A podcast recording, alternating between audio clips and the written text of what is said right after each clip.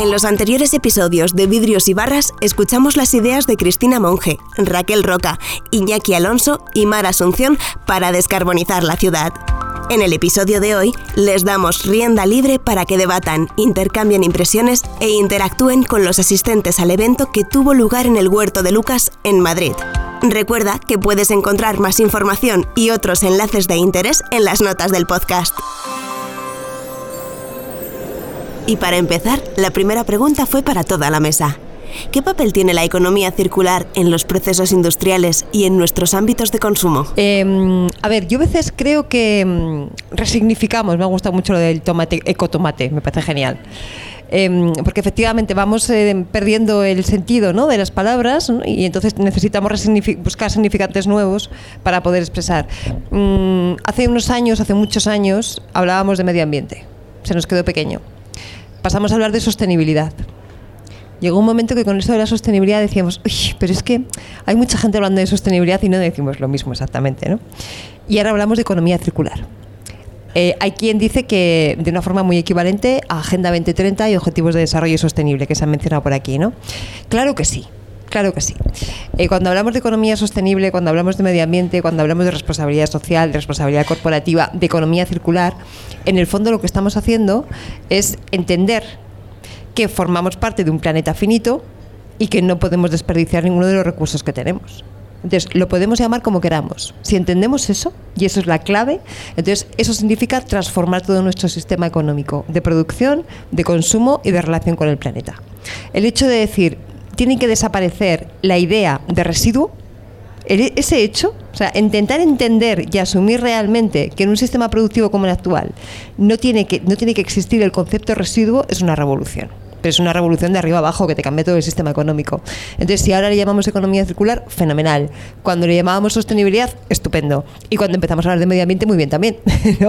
Entonces, yo creo que en ese sentido, cualquiera que sea la apuesta, siempre que incorpore esa idea de economía, de, mm, perdón, de eliminar la noción de residuo, es importantísimo. Sí que es cierto que en estos momentos, tanto por parte de la Unión Europea como por parte del desarrollo posterior que hacen los gobiernos, los Estados-nación, Estados miembros, perdón, eh, está habiendo mucho desarrollo y mucho apoyo a programas, planes, inversiones, etcétera, con el rótulo de economía circular. ¿no? Bueno, pues fenomenal, bienvenida sea, es fundamental, pero siempre y cuando entendamos que la clave está en eliminar el concepto de residuo.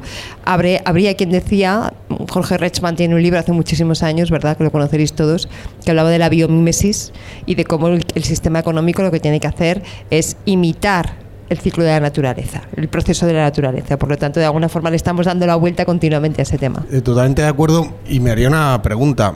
Ahora es economía circular, nos hemos inventado la economía del propósito, nos hemos inventado la economía del bien común que sacó Christian Felber, nos hemos inventado la economía azul de Gunther Pauli. Economías y economías que han surgido en los últimos cinco o seis años y lo único que representan es que el modelo económico que tenemos no funciona. Y no funciona porque no cubre las esencias de la economía inicial. La economía entendía como un, como un medio, no como un fin. Utilizamos el modelo económico como un fin para forrarnos, como un fin para maximizar el beneficio. Y aquí está muy claro, tienes tres sectores en nuestro modelo social. Primer sector, con ánimo de lucro, segundo sector es la administración y el tercer sector las ONGs sin, ánimo de lucro. Puedes estar haciendo labores sociales y medioambientales dentro de formaciones del, tercer sector que no tienen nada que ver con la economía, que reciben cuotas de socios o subvenciones y si perteneces al primer sector es ánimo de lucro y una economía entendida solo desde la perspectiva de maximizar el beneficio y olvidarte de beneficios sociales y ambientales y todas las cuestiones eh, relacionadas con las personas y con el planeta nos ha llevado a donde nos ha llevado y nos hemos inventado 8, 10, 12 economías nuevas, ¿no? Entonces, entiendo muy bien la economía circular desde la perspectiva que vamos a un crecimiento ilimitado en un planeta finito. Entonces, tenemos que reutilizar los recursos y que no haya residuos. Y es que no hay no hay más narices. El otro día en una conferencia en el Ayuntamiento de Madrid, Saskia Sachen dijo, ¿sabes qué? Se está acabando la arena en el mundo. La arena para construir se está acabando en el mundo. Es un poco fuerte, ¿no? Sobre todo para los arquitectos, algún constructor. Se nos, se nos acaba la arena. Este edificio que os contaba de CO2 nulo es un edificio construido con madera. Madera es un material renovable. lo plantas, crecen los árboles, construyes un edificio, cuando acabas el edificio, acaba la vida útil del edificio, lo puedes desmontar, la puedes quemar, puedes utilizar la madera para otra cosa, la puedes volver a meter dentro de una economía eh, circular. ¿no? Todos los materiales eh, tienen que entrar dentro de una economía circular, entonces es muy apropiado el concepto, pero tenemos que tenerlo claro que, que si seguimos con un modelo económico puramente neoliberal de maximizar los beneficios, introducimos conceptos de economía circular, pues bueno, va a crujir un poco. Sí, pues siguiendo, con, esa idea, que era justo también la que yo quería sacar, y aterrizándolo un poco más, un poco más eh, recordemos, hace no tantos años, eh, por ejemplo, eh, a principios o digamos, yo estoy recordando a mi, a mi abuela, a mis abuelos, la gente en el campo incluso más, más recientemente, es que no lo llamaban economía circular, pero ahí no había desperdicios. O sea, todo se reutilizaba, se reciclaba, las R's estas que ni siquiera lo nombraban, pero era así era así y sobre todo en los plásticos, por ejemplo, que nos han invadido, que, que están invadiendo todavía, pues es que eh, han sido justamente la base de la sociedad del usar y tirar es que si tenemos una economía de usar y tirar, es imposible que sea circular, porque es uso y tiro, y eso es una cosa lineal.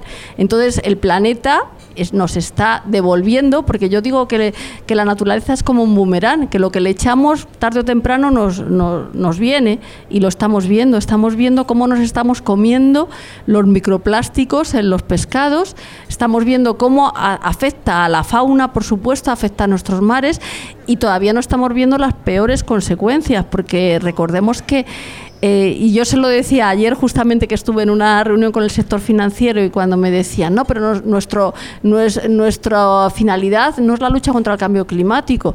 Y yo decía, sí, pero es que el dinero no, se come. O sea, que es que eh, el sector financiero está empezando realmente a concienciarse, pero todavía hay algunos que consideran que la finalidad del sector financiero es tener beneficios que los beneficios o sea que son son razonables y son es, es normal que alguien que, que, trabaje que quiera hacer que, que, asuma una responsabilidad quiera tener beneficios pero luego esto hay que ver cómo se, se cómo se integra y sobre todo a mí lo que me preocupó en ese momento que el resto de, de las personas que estaban allí no, no lo asumieron lo que dijo este señor pero era que no asumían como propio el objetivo de la lucha contra el cambio climático. Es como si eso fuera el objetivo de una ONG, pero es que no es el objetivo de una ONG, es que si no hacemos cada uno lo posible, como le dije, el dinero no se come. Tú puedes tener muchos beneficios, pero como dicen los sindicatos, no hay empleo en un planeta muerto, pues no hay inversiones en un planeta muerto. O sea que más vamos a intentar entre todos y yo creo que sí es importante que cada uno hagamos nuestra, nuestra parte, nuestra parcela.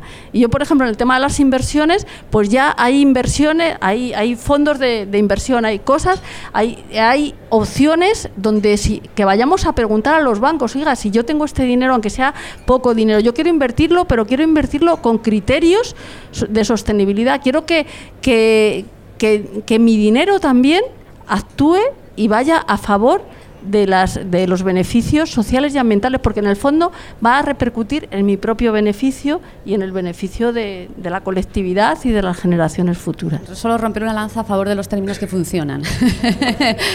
Porque, porque, porque sí, porque hacen falta, ¿no? Tengamos en cuenta que nosotros vivimos en una burbuja de conocimiento, todos los que estamos aquí, ¿no? Estamos en una élite de conocimiento y de concienciación que no es lo normal. Entonces, yo creo que cuando sí que nacen este tipo de conceptos, que todo lo que habéis dicho es verdad y es, y es cierto, pero y funcionan y somos capaces de conectar con personas y hacer que personas se sientan conectadas a su vez con un concepto que además es un concepto digerible, entendible y fácil, oye, pues merece la pena, ¿no? Entonces, aunque mañana le llamemos Z, al final de lo que se trata es un poco de generar esos movimientos sociales y, además ayudados con las tecnologías. Y, es fantástico para poner un hashtag, economía circular, y es fenomenal, ¿no? y llegamos más lejos. Bueno, pues en ese caso, por eso solo romper la lanza a favor de los conceptos que, que funcionan, teniendo en cuenta que todo lo que habéis dicho es verdad. Desde el público se lanzó una pregunta para Iñaki, nuestro arquitecto. ¿Ve en el autoconsumo compartido una oportunidad? Y si no le parece que a veces a los arquitectos les entra alergia cuando oyen hablar de las placas solares. Las placas solares es una parte más del edificio que tiene que se te tiene que meter en la cabeza igual que se te mete la cimentación. Nadie se cuestiona no poner cimentación. Pues ahora mismo cualquier arquitecto que haga un edificio no se puede cuestionar no poner paneles fotovoltaicos. Entonces, cuando diseñas, diseñas la cimentación, la estructura, y diseñas cómo va a ser la cubierta, la orientación de la cubierta. Pues claro, luego te obliga la normativa a poner paneles fotovoltaicos, estás ahí, qué mal queda, ¿no? Donde esto es un pegote, esto Pero claro, porque no lo tienes interiorizado desde el principio. Si tú desde el principio eh, lo tienes interiorizado, lo metes en la parte de diseño. Es fundamental. O sea, vamos a un modelo de energía distribuida o deberíamos ir a un concepto de energía distribuida. Es decir, ya eh, hasta ahora o se sigue, eh, la energía se produce en centrales energéticas, se distribuye a las ciudades y eh, están los elementos consumidores. ¿Podemos entender una ciudad donde cada edificio sea capaz de producir energía y consumir y que la red funcione como una batería y que a través de la digitalización podamos decidir en el edificio si esta energía que estoy produciendo la guardo en las baterías de los coches o la suelto a la red porque me la están pagando muy bien? O ahora que me la pagan muy mal, la guardo en los coches. Cuando tengo todos los coches con las baterías cargadas, ¿qué hago el edificio? ¿Consumo energía de la red que me está saliendo muy cara o la consumo de nuestros coches porque sea a través de una aplicación que mañana no vamos a mover los coches? Vamos a coger la de los coches. Es decir, intentemos, intentemos entender el edificio como un edificio productor y consumidor conectado a muchos otros y construyendo una red, que ha salido el concepto, eh, compartida y digitalizada. Así lo veo, lo veo yo y es a donde tenemos que ir. Y, bueno, pues los arquitectos nos tenemos que cambiar muchos chips y, no ver la placa solar como un pegote, sino como una parte más fundamental que genere energía. Pero eso desde el punto de vista de la energía. Desde el agua igual, ¿eh? el edificio puede reciclar el agua, puede reutilizarlo estar metiendo agua potable en los inodoros no tiene sentido. Cogemos el agua de las duchas, lo almacenamos, le pasamos un pequeño filtrito, lo metemos en los inodoros y podríamos hacer edificios que depuren 100% el agua a través de sistemas biológicos con macrófitas en las cubiertas, podemos hacer una depuradora y que el edificio que consume o que coge agua del entorno sea capaz de devolver el agua 100% depurada del entorno.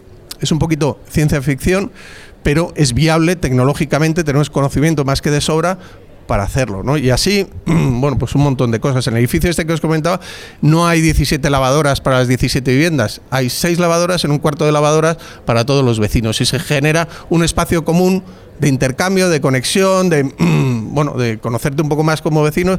Tenemos una cocina común, una lavandería común, unos coches compartidos y una serie de elementos donde la reconstrucción de lo común y de la comunidad también es uno de los grandes retos dentro de la sostenibilidad un pequeño matiz ahí porque es, importante ¿no? que estás trabajando en los co-housing ¿no? y que hoy en día y una sociedad como la española, en concreto la española, que como bien sabéis es la sociedad, es el país más viejo del mundo, ya lideramos el ranking ¿eh? de ser lo más ya hemos superado a Japón. Este, este mismo año hemos ganado a, Japón en cuanto a longevidad, lo cual es buenísimo, ¿eh? que siempre dicen que mal, no, no, es fenomenal, ¿no? Tenemos un montón de años de vida y vivimos bastante bien durante muchos años, ¿no? Somos eh, más jóvenes mucho más tiempo. Eh, pero claro, tenemos una sociedad hiperenvejecida, por lo tanto, cuando pensamos también en esta construcción de las ciudades, en el Smart City, poniendo al humano en el centro del modelo de negocio, ¿Estamos pensando realmente en cómo en Madrid, por ejemplo, dentro de poco tiempo, la gran composición de la ciudad va a estar compuesta por personas mayores y ancianos? Estamos pensando también en esa composición y, por ejemplo, lo, pongo a colación porque ese tipo de vivienda, ¿no? de compartida, alivia de manera brutal y ya también se está implementando en muchas partes del mundo, precisamente con los, eh, con estas, eh, con los ancianos, ¿no? que como sabéis tenemos un problema de, de soledad y de, bueno, pues de, invisibilidad y de muchas otras cosas y es fantástico, ¿no? porque al final recuperamos, como digo yo, el, el, pensamiento corrala, pero de manera inteligente ¿no? Eh, que, y, adecuada al siglo XXI, ¿no? que no necesitamos una corrala, necesitamos otro, otro tipo de efecto. Y, nada, solamente hacer esa mención de que ese tipo de convivencia y también muchas veces en las ciudades, ¿no? los espacios públicos de la ciudad, ¿de quién son? ¿Y para quién son? ¿Y por qué es para una élite de la ciudad?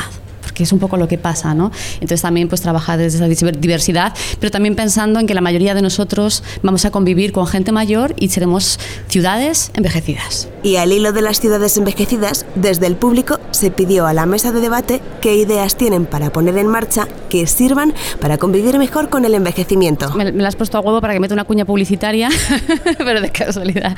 Bueno, es que acabo justo de publicar un, un libro que se llama Silver Surface, que tiene que ver con, con las personas de pelo plateado y las eh, invisibilidades que se generan, o calvos, no importa, o sin canas. Yo siempre digo que el silver es por el, por el talento de plata, no es tanto por las canas, pero bueno, y que tiene que ver con, esto, enfocado al trabajo, pero también eh, tra- trabajo transversalmente otro, otro- otros temas, porque es un tema clave, ¿no? La demografía nos está cambiando todo el cómo trabajamos, el cómo vivimos y el cómo pensamos, ¿no? Entonces, bueno, pues ahí hay bastante info que puede darte respuesta y así muy rápida. eh, creo que es que no somos conscientes. Lo que pasa es que también tenemos que entender que no es lo mismo una persona eh, mayor, eh, mayor XL, XL como digo yo, ¿vale? De hoy a cómo seremos nosotros mayores con la misma edad dentro de 20 o 30 años, ¿vale? No vamos a estar en las mismas condiciones, vamos a estar mejor biológicamente, mejor físicamente, porque también la, salud y la medicina está avanzando, ¿sí? Entonces los problemas exactos que tienen a día de hoy no son los mismos que vamos a tener nosotros cuando tengamos la misma edad que nuestros padres o abuelos ahora. Por lo tanto, es muy importante también que en los diseños y las planificaciones de las ciudades hay un elemento básico que es el concepto de la flexibilidad.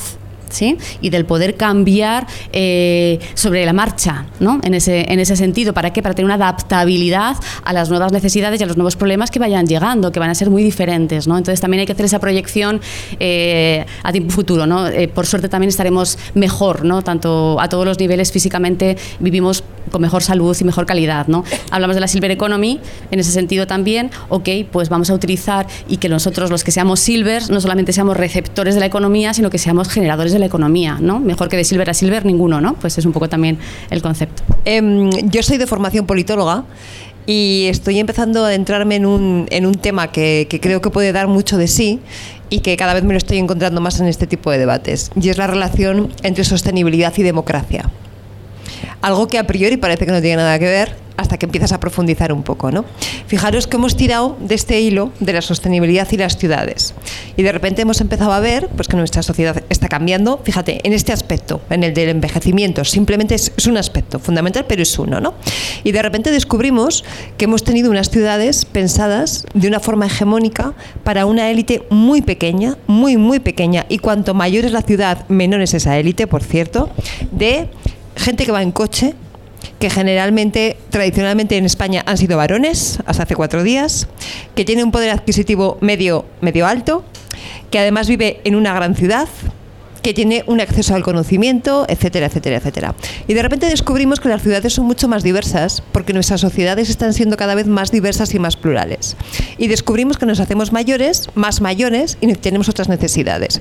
Pero si seguimos mirando, veremos que hay un, mo- un montón de gente por la calle, mujeres y hombres también ya, que están empujando un carrito de niño. Y no es fácil subir y bajar bordillos, y no es fácil bajar al metro, subir al autobús, hacer no sé qué. Y que hay personas que tienen problemas de movilidad personas jóvenes, mayores, hombres, mujeres, etcétera, etcétera, y que muchas veces caminar por la calle es un auténtico hándicap. Y de personas que tienen culturas diferentes y que no entienden la lógica de una ciudad como Madrid o de una ciudad como Nueva York, porque vienen de otros mundos y de otros paradigmas y no consiguen el establecerse, o sea, el entender bien la ciudad, ¿no?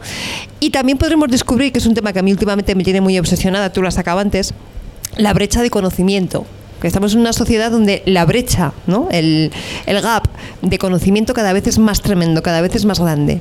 Y no es fácil desenvolverse en una ciudad como Madrid, viniendo, por ejemplo, de un país diferente, con un idioma que no hablas del todo, y una ciudad inteligente e inclusiva tiene que incorporar todo eso. Entonces, eso significa repensar el espacio público de arriba abajo. Dicho así suena muy abstracto, ¿vale? Suena muy, pero se pueden hacer cosas interesantes, ¿no? Eh, lo que decías de los semáforos, por ejemplo, es un ejemplo bien concreto. O el tema de los ascensores. ¿Cuántas personas mayores efectivamente no bajan de sus casas? ¿Y cuántas, que generalmente son mujeres, cuántas cuidadoras con- que tienen que empujar el carrito o que tienen que empujar una silla de ruedas de una persona dependiente tampoco pueden salir a la calle todo lo que quieren porque no están adaptadas?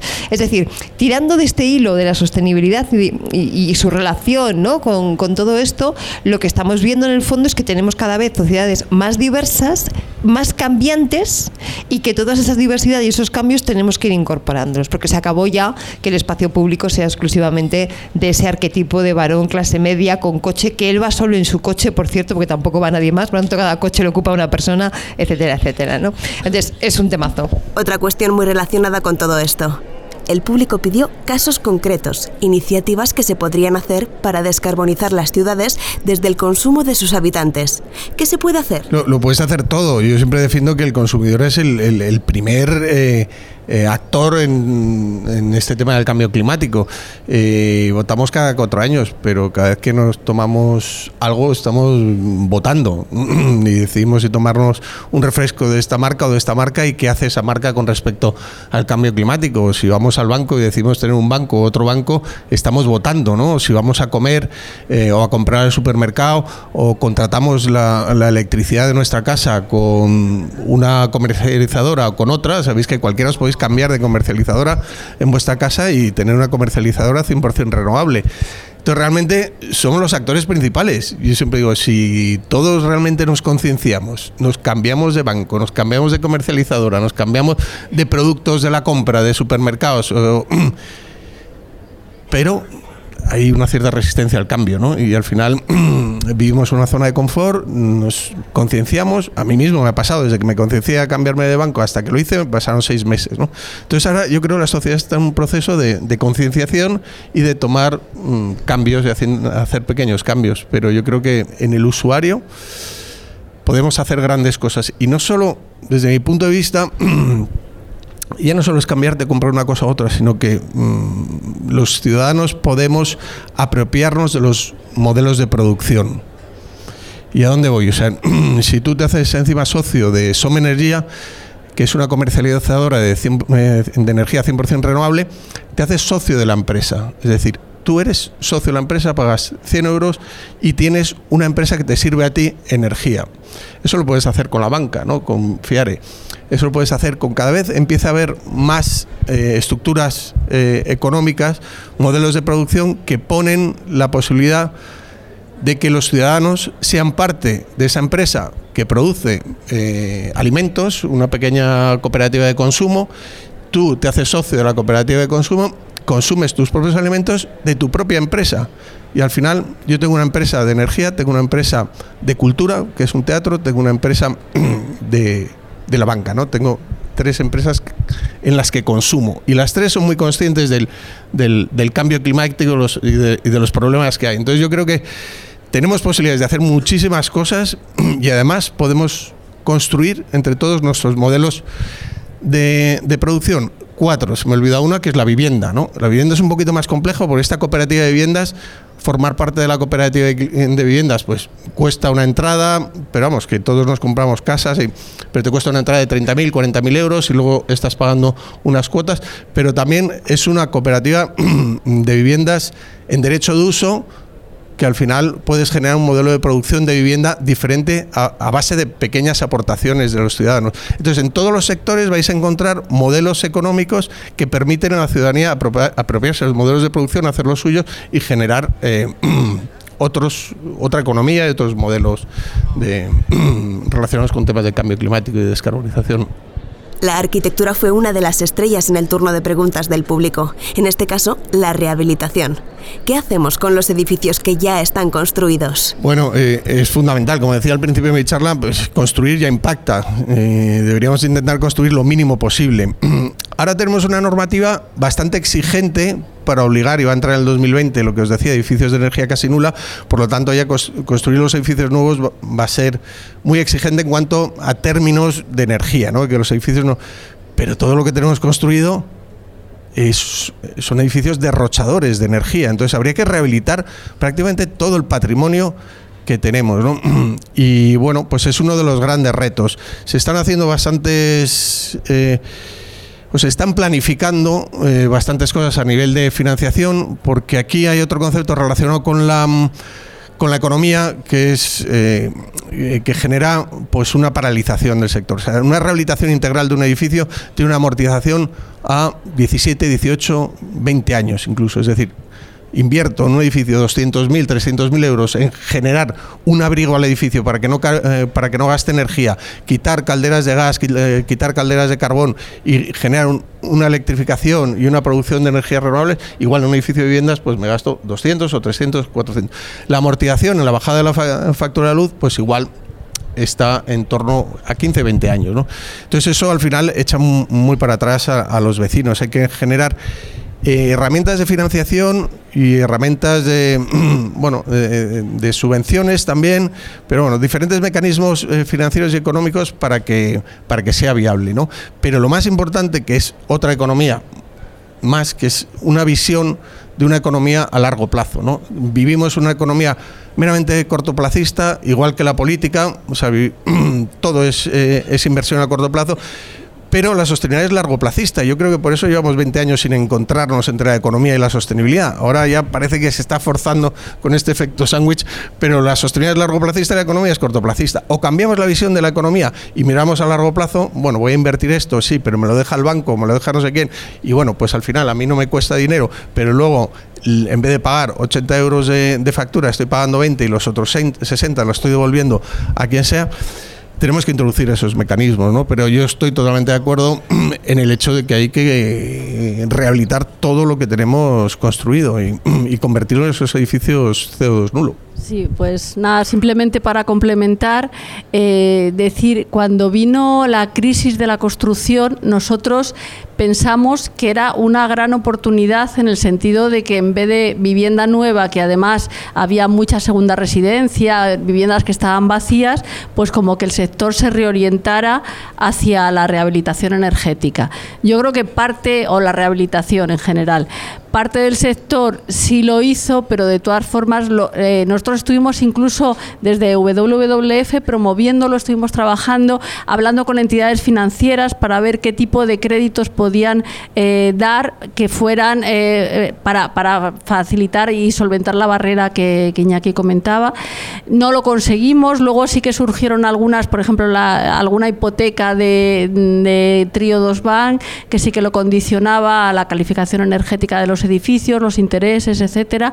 Yo creo que ahora mismo eh, el sector financiero también está viendo, porque como os decía, nosotros ahora en, WWF estamos empezando a trabajar con ellos, entonces hay todavía los reticentes que intentan, bueno, pues eh, aguantar y bueno, explotar la gallina de los huevos de oro hasta que puedan, pero hay otros otros sectores como más avanzados, sobre todo los que están más internacionalizados, que lo están viendo y están viendo que es que por su propio beneficio, si no cambian, es que el riesgo del cambio climático y de la normativa es que les va a afectar directamente. Entonces, yo creo que por ahí sí que puede venir, pero el, o sea, creo que sí que estamos en un momento, en un momento importante de transición.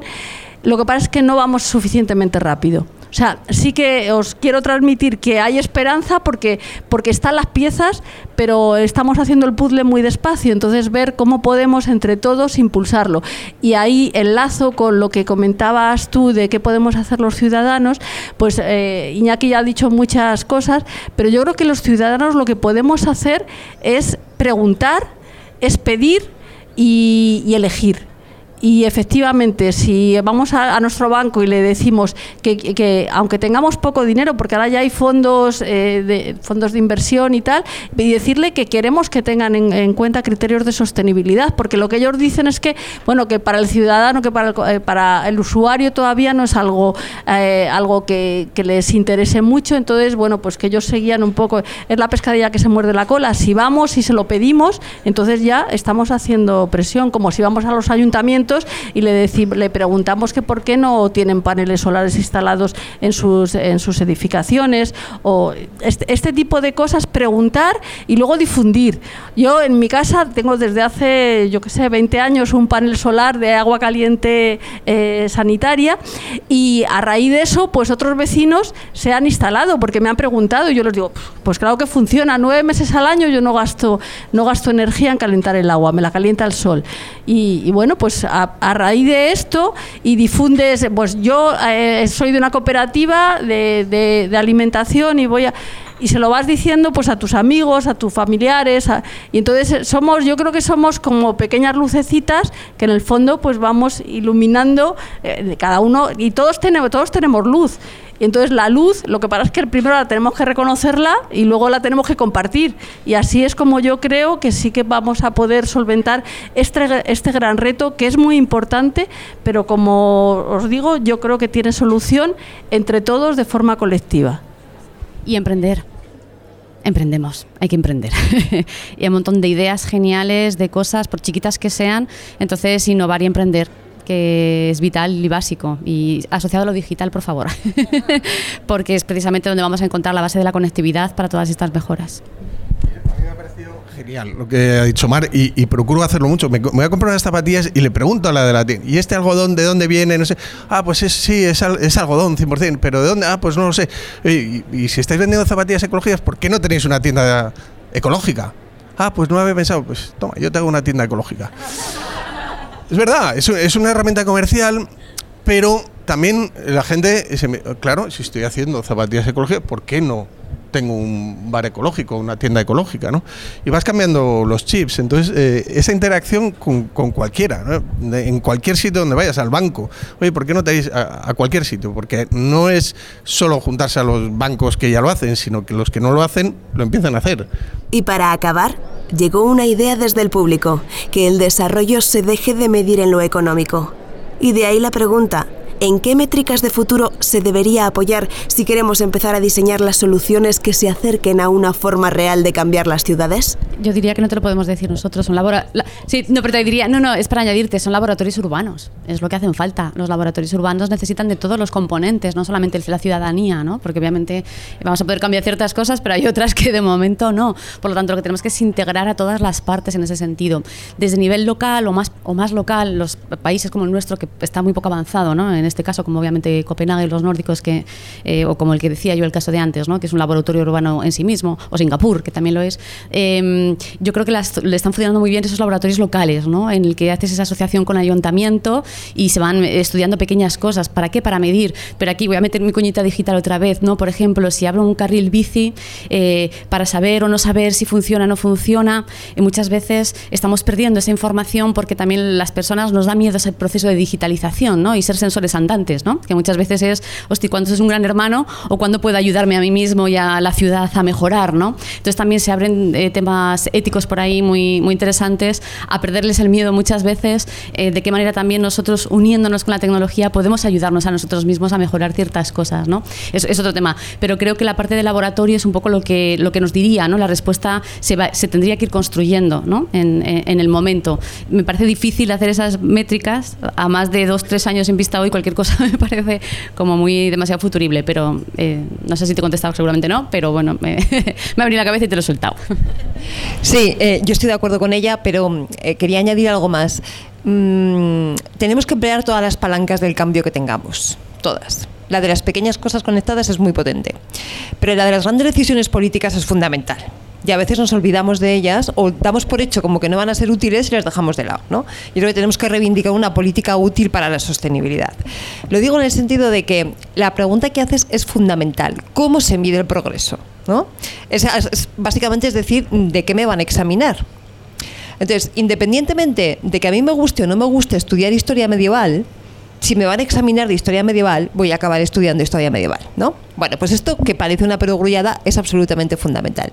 Hace años que se lleva discutiendo si el PIB, si el Producto Interior Bruto, es un instrumento bueno de medida para medir el desarrollo de las, de las sociedades. La conclusión es obvia y es que no lo es, ¿no? Eh, creo que aquí en este foro no hace falta explicarlo, pero ya sabéis, si tú construyes un edificio, hablando de, construcción, eh, sube el PIB y si echas abajo el edificio, vuelve a subir el PIB. ¿Vale? Porque todo genera puestos de trabajo, economía, no sé qué. ¿Y qué ha cambiado la sociedad? ¿Cómo ha cambiado el bienestar? Ya hay un montón de propuestas de métricas que están avanzando en esas direcciones de cómo medir la cómo medir el desarrollo, ¿no? Desde las propuestas de la felicidad humana de Bután hasta, por cierto, un informe que hizo nada menos que Sarkozy en Francia hace ahora ya siete u ocho añitos, ¿no? Donde juntó a un grupo de expertos a pensar cómo se podía medir el desarrollo de las sociedades más allá del PIB, cuando Sarkozy decía aquello de que había que repensar el capitalismo y toda aquella cosa. ¿no? Eh, siendo embajadora de España ante la OCDE, Cristina Narbona, ella también impulsó una iniciativa muy potente de ver cómo se podían medir las sociedades, que creo que dio lugar a un informe cuyo título es exactamente ese, más allá del PIB, si no me equivoco, si no me falla la memoria. Es decir, hay un montón de gente ya reflexionando sobre eso que yo creo que puede dar pistas interesantes. Y tenemos una herramienta que es muy potente y que yo creo que no le damos la importancia que para mí tiene, que es nada menos que un acuerdo de 197 estados en Naciones Unidas que han conseguido llegar a consensuar cuáles tienen que ser los 17 Objetivos de Desarrollo Sostenible. Un compromiso internacional que han adquirido todos los gobiernos, 197, no todos, incluido el nuestro, con objetivos concretos, con metas concretas, y que puede hacerse como, como siempre que pasa en este tipo de acuerdos políticos. Pueden no ser nada, ¿no? Pueden quedarse en papel mojado, en el cajón uno más, o pueden abrir la puerta a una auténtica revolución. Eso va a depender de muchas cosas, entre otras de que la sociedad civil nos hagamos, nos apropiemos de esa Agenda 2030 de Desarrollo Sostenible y seamos capaces de exigir a nuestros gobiernos, señoras, señores, ustedes tienen un compromiso con la comunidad internacional que son estos 17 Objetivos de Desarrollo Sostenible, una Agenda Global 2030. El 2030 está a la vuelta de la esquina, el 2030 es mañana. O nos ponemos las pilas ya o no llegamos a cumplir esos Objetivos de Desarrollo Sostenible. Y lo han ustedes. ¿Vale? Y ahí hay métricas, y ahí hay objetivos cuantificables, y tiene que haber un proceso de seguimiento, y tiene que haber una gobernanza de esa agenda, y tiene que haber una sociedad civil vigilante que exija a sus gobiernos que se mida. Entonces, la forma de que esos laboratorios, de que esas pequeñas eh, iniciativas, de ese, emprendimiento, ¿no? ese mini emprendimiento, muchas veces es muy potente, yo creo que tiene que conjugarse, tiene que enmarcarse en estas nuevas tendencias de decir 17 objetivos de desarrollo sostenible, formas diferentes de medir la, el desarrollo, que no es el PIB, etcétera, etcétera. Pero no olvidemos ¿eh? que, que la potencia, la palanca de transformación que tiene la política es fundamental y a veces yo creo que a lo mejor por, no sé, por porque no estamos excesivamente ilusionados, la dejamos de lado, ¿no? Pero recuperémosla para hacerla útil para estas cosas. Yo quería hacer una pequeña aportación, un segundito. Entre las personas y la política están las empresas en medio. Yo creo que las empresas tienen una responsabilidad muy grande en esta transformación.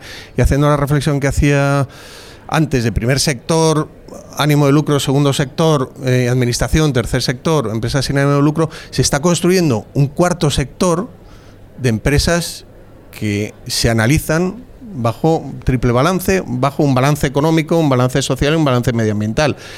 Mm, con lo que decía antes, no, estaba demonizando el, ganar dinero, no estaba demonizando el, maximizar el beneficio. Puede haber empresas que ganen dinero, pero generando un beneficio social y un beneficio medioambiental. Y existen esas métricas y cada vez podemos, tenemos que llegar los que tenemos empresas a final de año y hacer un balance económico que es el que hacemos todos, pero también un balance social y un balance medioambiental. ¿no? Entonces yo creo que esa capa que está entre el ciudadano y la política de las empresas tiene una responsabilidad eh, tremenda, porque luego los ciudadanos pueden elegir con respecto a las empresas más allá de los que estamos aquí y algunos más, que somos muchos, ¿eh? no solamente, pero más allá de estos, yo creo que eso te lo comprarán los empresarios siempre y cuando entiendan que ese balance social y ese balance ambiental no es que sea social y ambientalmente bueno, es que va a redundar también en su cuenta de resultados y en sus objetivos a medio y largo plazo. Es decir, que no es mi beneficio económico, pero luego aparte hago algo bueno para la sociedad. No, no, no. Es que si tú estás mejorando la sociedad en la que vives, tú vas a tener una mejor cuenta de resultados. Entonces, entender eso para mí es crucial. Sí, sí, es importante, pero no sea el único objetivo mejorar tu cuenta de resultados. Tiene que haber un objetivo de mejorar lo social y medioambiental. Pero sí que es cierto. Eh, montamos una asociación hace cinco años que se llama Sanas. Ahora mismo hay 120 empresas que trabajan desde todos los sectores bajo estos criterios entra gente para mejorar su cuenta de resultados. A mí, mira, si mejoras tu cuenta de resultados generando menos emisiones de CO2 o beneficio social, pues perfecto. Pues yo creo que, es un buen mensaje con el que cerrar eh, este, este debate, con, ese, con esa unión de nodos ¿no? que hablábamos antes, de alianzas. Hemos hablado en, los últimos cinco minutos del papel del consumidor, del papel de la empresa, del papel de la administración, del nuevo, de las nuevas inversiones sostenibles que, es verdad que, están en auge. Entonces, bueno, simplemente agradeceros eh, a los cuatro y también al público pues vuestro, vuestra asistencia y vuestra participación tan activa. Lo dicho, vais a tener ahora tiempo para para hablar con, con, los ponentes si os ha quedado alguna pregunta y volver a agradecer a Ecovidrio pues invitarnos a este, a este espacio de creación de conocimiento que como ha dicho Mar antes pues esperemos que salga de estas cuatro paredes ¿no? y vayamos contagiando a, a los demás de este mensaje que nosotros estamos muy convencidos ya pero hay mucha gente que todavía, que todavía no. Pues muchísimas gracias a los cuatro.